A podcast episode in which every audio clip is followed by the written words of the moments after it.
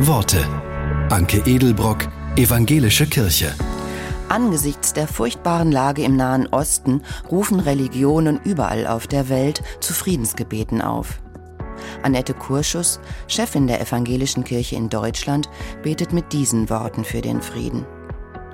Gott der Barmherzigkeit, mit dir weinen wir. Jüdische Menschen wurden massakriert. Unzählige sind an Leib und Seele verletzt. Der Terror der Hamas bringt überall Leid. Gott der Liebe, wir bitten dich, schau auf die Menschen im heiligen Land. Juden, Christen und Muslime, Israelis und Palästinenser, die Lebenden und die Toten.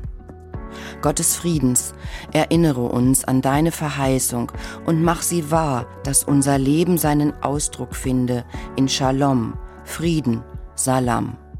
Amen.